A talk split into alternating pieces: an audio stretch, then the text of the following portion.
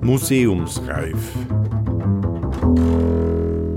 Der Podcast des Gemeindemuseums Absam, Folge 45.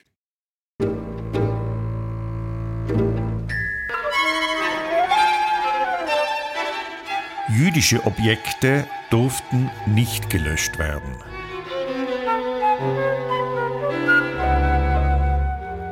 Das Novemberpogrom 1938 in Innsbruck.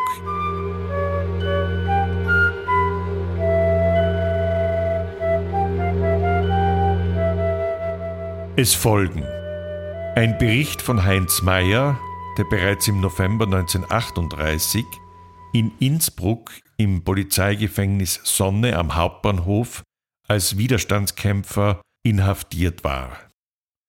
Ein Bericht von Hirlanda Michela aus Oberdiljach in Osttirol, deren Mutter im November 1938 Zeugin der behördlich organisierten Gewalt gegen Jüdinnen und Juden gewesen ist. Und eine Radioreportage vom Angriff auf die Synagoge in Wien Leopoldstadt im November 1938. Musik Hermann Leopoldi.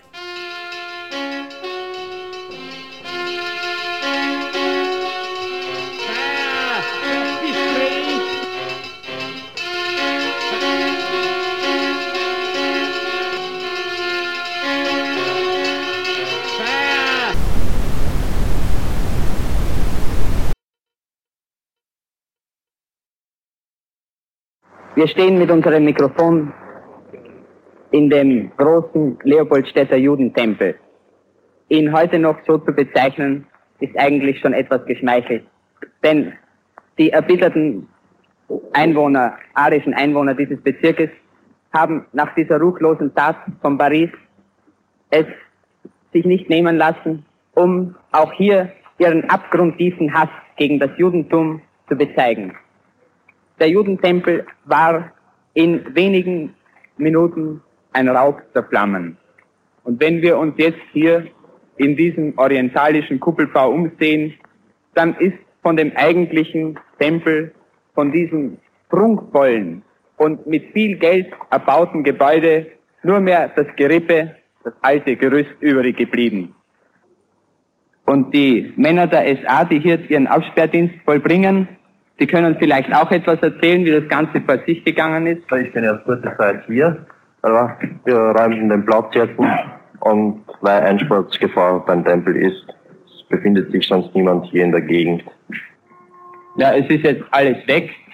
Äh, Leute stehen nicht mehr auf der Straße und wir werden auch gleich verschwinden. Also ich glaube, der Tempel kann ohne weiteres einstürzen. Wir haben ja. alle nichts dagegen. Was? Nein, nein, nein.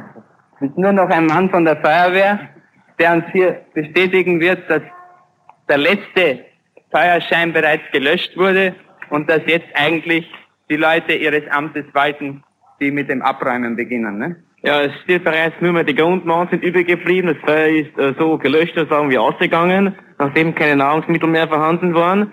Als wir hergekommen äh, sind, hatten wir nur das Ganze schon in Flammen gesehen. Wir konnten auch die Rettungsaktionen nicht durchführen, äh, da wir bis zum Brand nicht vorgegangen sind und wir uns eigentlich nur die Hände gewärmt haben. Ne? Wir haben gewartet, bis sich die Grundmauern von selbst niederlegen. Ne? Und die Juden haben sich alle rechtzeitig ja, Die Juden haben sich wahrscheinlich gleich in Sicherheit gebracht. Ne? Und teilweise waren sie noch als Zuseher äh, verkleidet mit einem Parteiabzeichen, die sind noch von der Polizei abgeführt worden. Sogar das, diese Frechheit erlauben sie sich noch. Na, aber das ist ja jetzt vorbei. Also schon der Fernbrief den die SS-Gruppe Tirol an den SS-Oberabschnitt Donau über die Ereignisse Kristallnacht geschickt hat, hat gezeigt, dass Empörung darüber geherrscht hat. Natürlich, und das ist auch ein trauriges Zeichen, es hat sich niemand getraut, hier irgendwie dagegen aufzutreten, obwohl trotz der Geheimhaltung es ja durch die Umgebung der Häuser bei diesen Morden, die erfolgt sind und bei den Plünderungen der Geschäfte. Und als man Juden, zum Beispiel das alte Ehepaar Popper, in die Sil geworfen hat mit 80 Jahren und sie sich noch an das Ufer retten konnten und dann inhaftiert wurden, war es klar, äh, dass es nicht unbemerkt geblieben ist. Leider war aber äh, Tirol jeher schon ein sehr antisemitisches Pflaster. Und es hat sich niemand also gefunden, der irgendwie für die Juden Stellung ergriffen hat. Es war ja auch bezeichnend, dass beispielsweise die Feuerwehr sich vollkommen an den Befehl gehalten hat, bei Feueralarm nicht auszurücken, es sei denn, es wäre ein arisches Haus in Brandgefahr durch Brandübergreifung, aber jüdische Objekte durften nicht gelöscht werden. Ebenso hat er die Polizei den ausdrücklichen Befehl bei Anrufen oder Hilferufen wegen Mord oder schweren Körperverletzungen nicht auszurücken, keine Hilfe zu leisten, sondern die Nacht galt als Freinacht für die SS und für die SA, wo sie sich austoben konnten.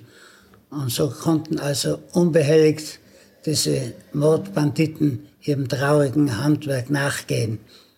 Es ist ja auch jetzt erwiesen, dass es vollständiges Märchen ist, wenn man danach erzählt hat, es war der Volkszorn, der sich entwickelt hat. Wir wissen genau, dass es eine Besprechung war, in dem der Gauleiter, der Polizeidirektor, die ganzen Parteibunzen beisammen waren, auch die SS-Einsatzgruppen und auch äh, führende Persönlichkeiten des NSKK, des Kraftfahrkorps, die die Einsatzgruppen an die Tatorte zu bringen hatten, zumal es ja verboten war, dass sie in Uniform gingen, damit es eben nicht heißt, aha, die Partei hat das gemacht.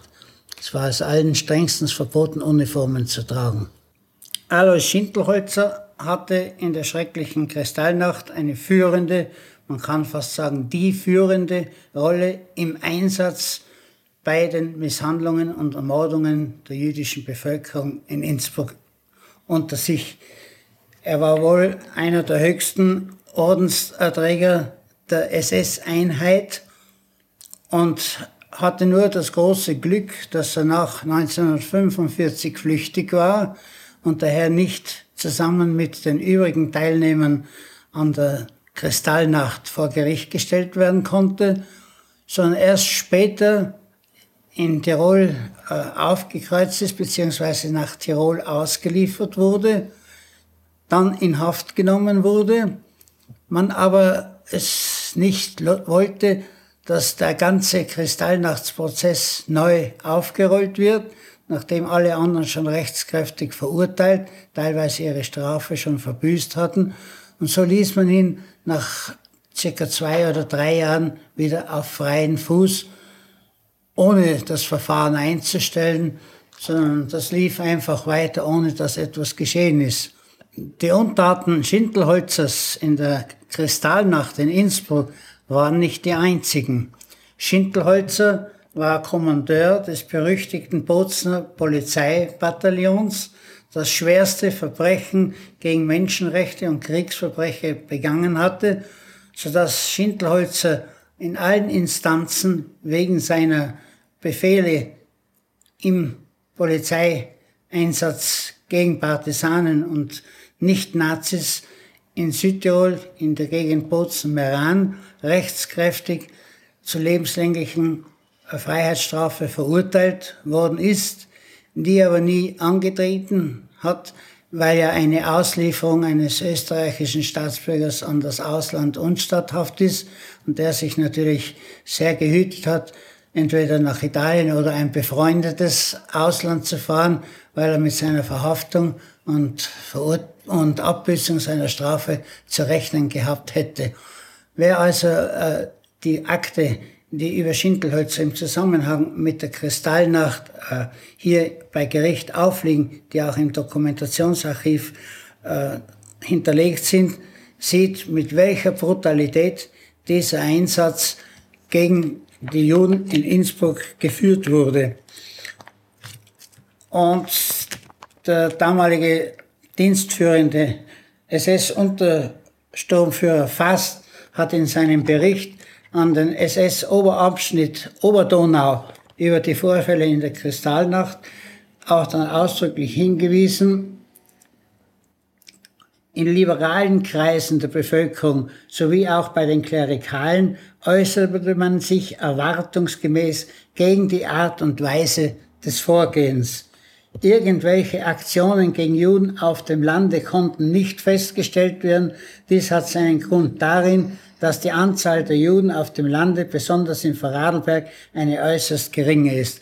Also es ist ganz eindeutig erwiesen, dass das nicht eine Aktion einzelner SS-Angehörige war, sondern dass das eine von oben her befohlene und bis ins Detail vorbereitete Aktion gewesen ist. Umso mehr, als er die Einvernahme der Täter ergeben hat, dass jeder bereits mit einer konkreten Liste, wen er zu beseitigen hatte, fortgeschickt wurde und in den Einsatz ging. Also ich und meine Freunde konnten sie nicht miterleben, denn wir waren zu dieser Zeit bereits in der Sonne inhaftiert wegen Vorbereitung zum Hochverrat. Wir haben aber die sehr übel zugerichteten, überlebenden Juden äh, gesehen, wie man sie nicht eingeliefert hat, sondern eingeprügelt hat in das Polizeigefängnis.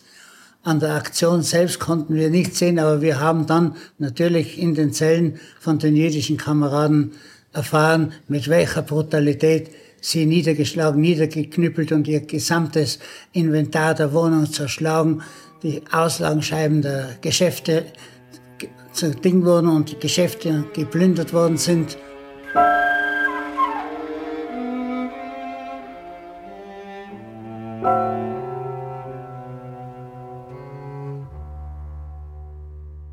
Wenn man die Urteile liest, so kann man sagen, gut, das Urteil als solches kann als äußerst milde noch hingenommen werden. Aber kurze Zeit, wenige Jahre danach, wurden sie alle stillschweigend auf freien Fuß gesetzt. Es ist also keiner, der eine höhere Strafe äh, zugedickt bekommen hat, der auch diese Strafe effektiv verbüßt hat, sondern sie sind alle wieder in Freiheit gesetzt worden. Und es war ja bezeichnend damals, äh, dass gerade die Wirtschaft daran interessiert war, dass da möglichst alles ruhig und übergangslos sich geht. Es wurde aufgrund der Bestimmungen des Staatsvertrages wurden die sogenannten Sammelstellen gegründet, die das ganze jüdische herrenlose Vermögen zu erfassen, zu beschlagnahmen und dann zur Verteilung an bedürftige, Verfolgte äh, zu machen hätten. Natürlich, äh, ich selbst wurde von der Bundesregierung als stellvertretender Vorsitzender des Kuratoriums der Sammelstelle B ernannt. Es wurde in allen amtlichen Zeitungen ein Aufruf erlassen an alle Gemeinden, dass alle Vermögensübertragungen nach dem 12. März 1938 unserem Kuratorium zu melden sind. Diese Meldungen sind ausgeblieben. Fast ausnahmslos wurde das mit Stillschweigen übergangen. Und erst als unser Geschäftsführer Dr. Weiß damals in allen Zeitungen einen Aufruf verlassen hat und eine Belohnung für Hinweise auf entzogenes, arresiertes Vermögen äh, aufgesetzt hat. Da kamen dann nach der Reihe Meldungen und Meldungen herein. Wir konnten dann insgesamt über 400 Millionen herrenloses äh, Vermögen erfassen. Es wurde aber gerade während dieser Zeit seitens äh, der Unternehmen darauf gedrungen, einen Schlussstrich zu setzen, weil niemand mehr in seinen Betrieb etwas investieren wollte, wenn er nicht die Sicherheit hatte, dass er den, den Betrieb auch behalten konnte. Das bezog sich also auf die Areseure oder die Nachfolger der Areseure. Und so ist es ja auch ein trauriges Kapitel, dass der Herr Haider noch sein Bärental hat, denn auch das ist uns entgangen. Es wurde uns nicht gemeldet, dass hier ein arisiertes großes Grundstück steht und so ist er heute als Neffe des Ariseurs noch Nutznießer der damaligen Arisierung. Man muss dazu noch sagen, dass ja das wichtigste Rückstellungsgesetz, und zwar das Rückstellungsgesetz über die Wohnungen, überhaupt nicht erlassen wurde. Wir haben zum Beispiel das gehabt in Innsbruck, dass der Möbelhändler Brüll zurückgekommen ist, in seine eigene Wohnung nicht hinein konnte, weil da noch der Ariseur drinnen war und er im Gasthaus äh, Goldener Stern in der Innstraße wohnen musste. Und so ist es vielen gegangen. Dazu muss man noch sagen, dass es ja nirgends bekannt war, wohin die Juden überall geflüchtet waren. Wir haben also hier gleich nach 1945 habe ich zusammen mit der Kultusgemeinde äh, begonnen nachzuforschen, wo denn die ganzen Juden geblieben sind. Ich hatte auch etliche jüdische Mitschüler in der Schule, äh, von denen ich bis auf zwei, die ich wieder gefunden habe und die im Leben geblieben sind, alles unbekannt war. Und zu unserem äh, Erstaunen mussten wir feststellen, dass am Meldeamt überall noch die Juden hier in Innsbruck gemeldet waren. Das ist ja ganz klar, denn der Jude, der von der Gestapo den Befehl gehabt hat, er muss morgen in der Früh Innsbruck verlassen, ansonsten geht er ins KZ, der ist nicht zur Polizei gegangen, sich abmelden. Die geheime Staatspolizei als der höchste Polizeiträger hat es auch nicht der Mühe wert gefunden, dem Meldeamt mitzuteilen, die und die Juden sind des Landes verwiesen worden. So sind die noch in der Meldekartei als in Innsbruck wohnhaft heute noch fast, kann man sagen, erhalten geblieben. Dazu kommt, dass es praktisch zum Unterschied von der Wehrmacht, wo ja im Wehrmacht-Stammblatt von den Truppenchefs alles genauest gemeldet wurde, dass wir hier gar nicht wissen, denn sie kamen von hier nach Wien. Von Wien gelang manchen die Flucht weiter. Sie wurden vielfach in Ländern Tschechoslowakei, Frankreich, Norwegen, Dänemark wieder von den deutschen Truppen und im Nachzug der deutschen Truppen von der Gestapo und den Einsatzgruppen der SS dort erfasst und dann dort in ein Konzentrationslager oder erschossen, so dass wir überhaupt nicht wissen, wo überhaupt noch heute ehemalige Innsbrucker Juden leben. Die einzigen, die uns äh, irgendwie bekannt sind, sind die, die in Israel leben, was aber nur ein kleiner Prozentsatz der Juden ist, die wirklich in Innsbruck gewohnt haben. Auf der anderen Seite muss man natürlich sehen, dass der jüdische Bürger, der das alles mitgemacht hat, der praktisch mit einem kleinen Kofferle flüchten musste, dessen Gesetz, Geschäft und Wohnung beschlagnahmt wurde und es im Ausland nur ein bisschen zu was gebracht hat und zurückgekommen ist, dann vor einer Mauer gestanden ist, durch die er nicht durch konnte. Die Ariseure haben es alle so hingestellt, ja, also wir haben ja den Juden, was wir denen geholfen hätten. Wenn wir ihnen nicht geholfen hätten, dann wären sie sowieso sofort ins KZ gebracht worden. Und es ist traurig so, dass ich oft sage, heute so höhnisch, also Innsbruck ist heute furchtbar verjudet. Denn jeder Nazi hat so und so viele Juden das Leben gerettet. Also nachdem müsste Innsbruck heute mehrheitlich aus Juden bestehen. So viele sind gerettet worden. In Wirklichkeit haben sie ihr gestohlenes Gut gerettet und dafür gesorgt, dass die Juden möglichst schnell nach Auschwitz, Sobibor, Mejdanek, Treblinka, auf jeden Fall irgendwo hinkommen, wo sie nicht mehr zurückgekommen sind. Man hat ja dann auch äh, fälschlicherweise die sogenannten Gutgläubigen und die schlechtgläubigen Erwerber genannt. Nehmen wir nur das Warenhaus Bauer und Schwarz, ein florierendes, weltbekanntes Unternehmen in Innsbruck, das überhaupt finanziell keinerlei Probleme gehabt hat, das aber sehr leicht in Probleme getrieben wurde. Man hat also SA-Posten vor die Türen gestellt, hat damit jeden Kundschaft verboten oder unmöglich gemacht zu betreten.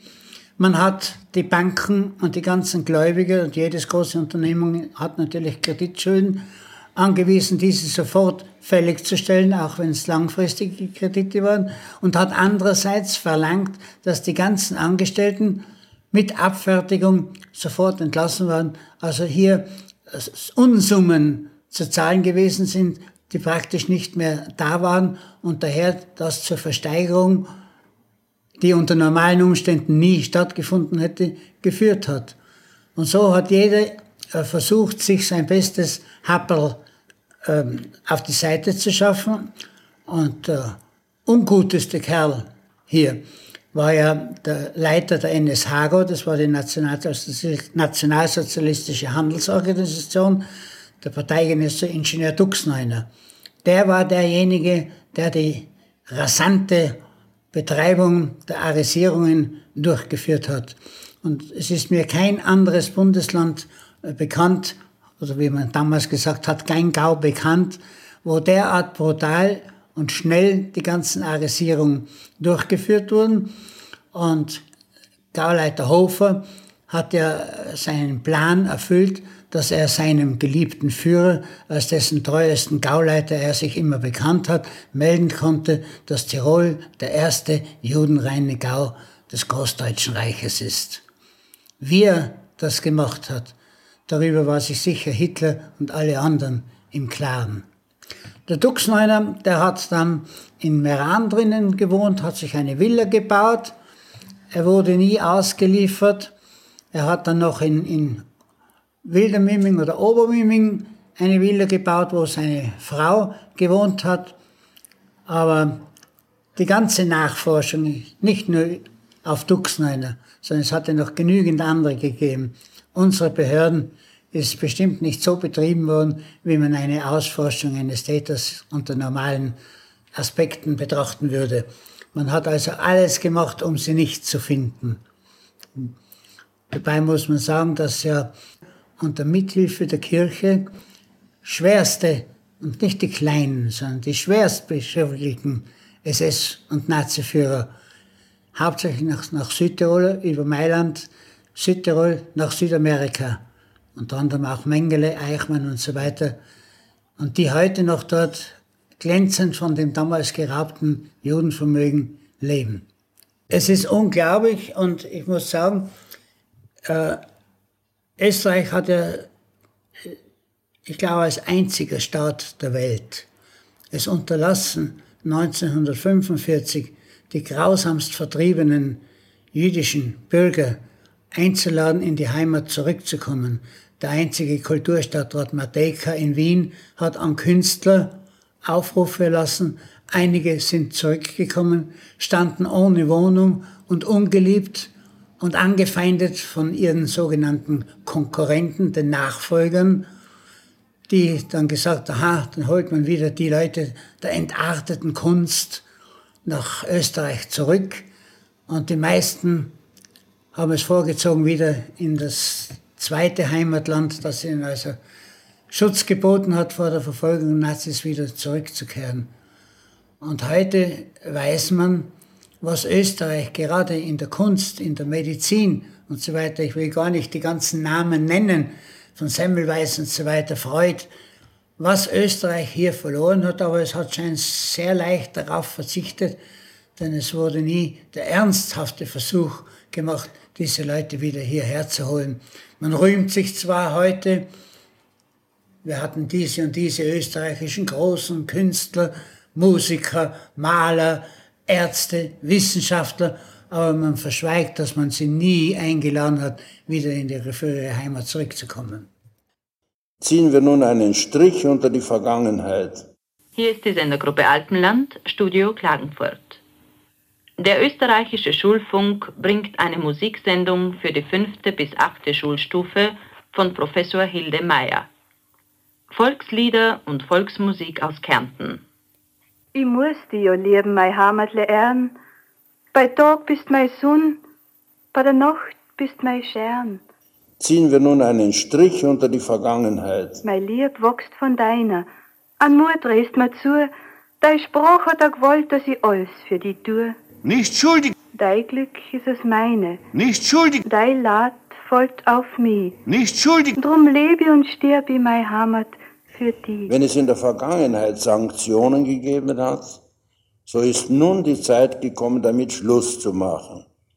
Sanktionen hat es 1934, 1938 und 1945 gegeben ziehen wir nun einen Strich unter die Vergangenheit.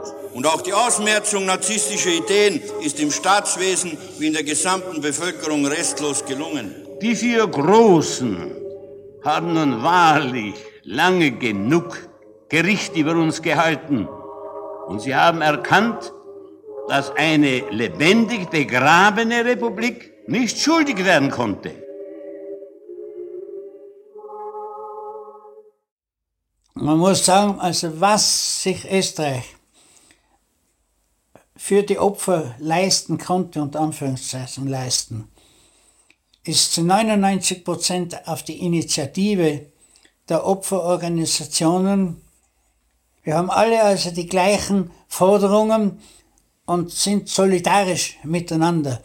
Und dadurch war es möglich, dass wir eine noch größere Verschlechterung verhindern konnten. Weil je kleiner wir gewesen wären, desto leichter, wenn die Behörden dann darüber hinweggegangen. So blieb also praktisch das alles an der Hartnäckigkeit der Opferorganisationen hängen.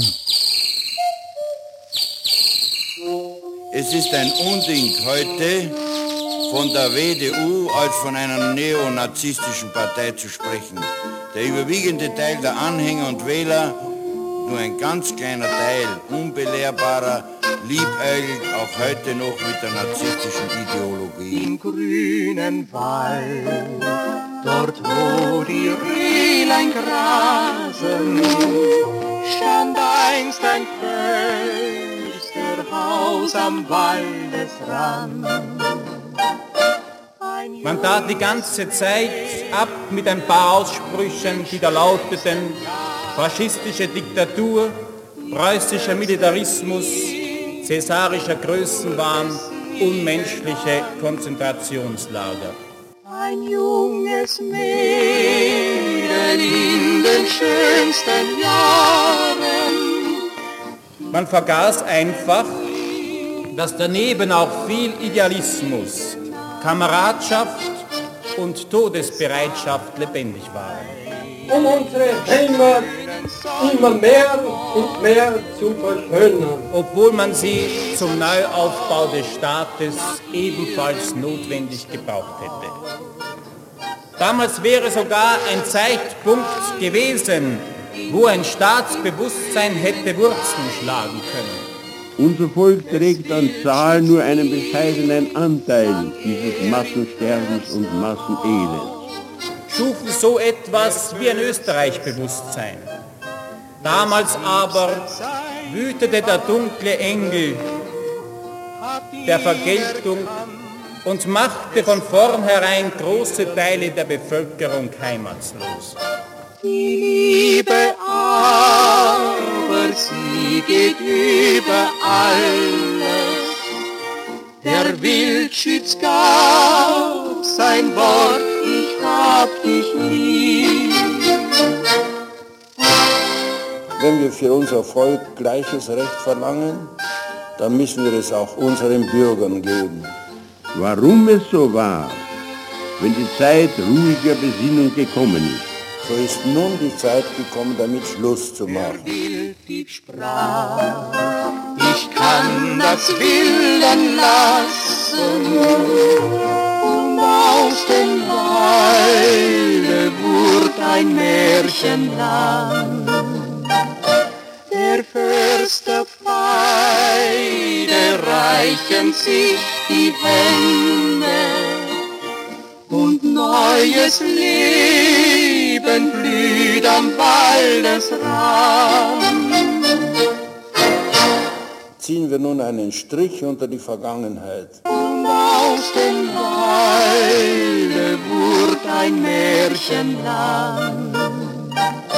Und neues Leben blüht am Waldesrand. Und meine Mutter ist auch, weil mein Vater als Schuster zu wenig verdient hat, bedienen gegangen. Zu einer jüdischen Familie Grauparty. Und die ist in der Früh nach dieser sogenannten Kristallnacht hin. In der Nacht hat sie nur Schreien und Jaulen auf der Straße gehört, wusste aber nicht, was da vonstatten geht.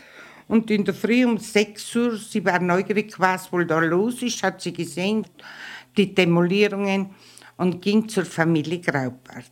ging über die Stufen hinauf und die Frau Graubart ist ihr Handy erhobend entgegengekommen, schreiend und heulend mit den Worten, fort, fort von dieser Hölle.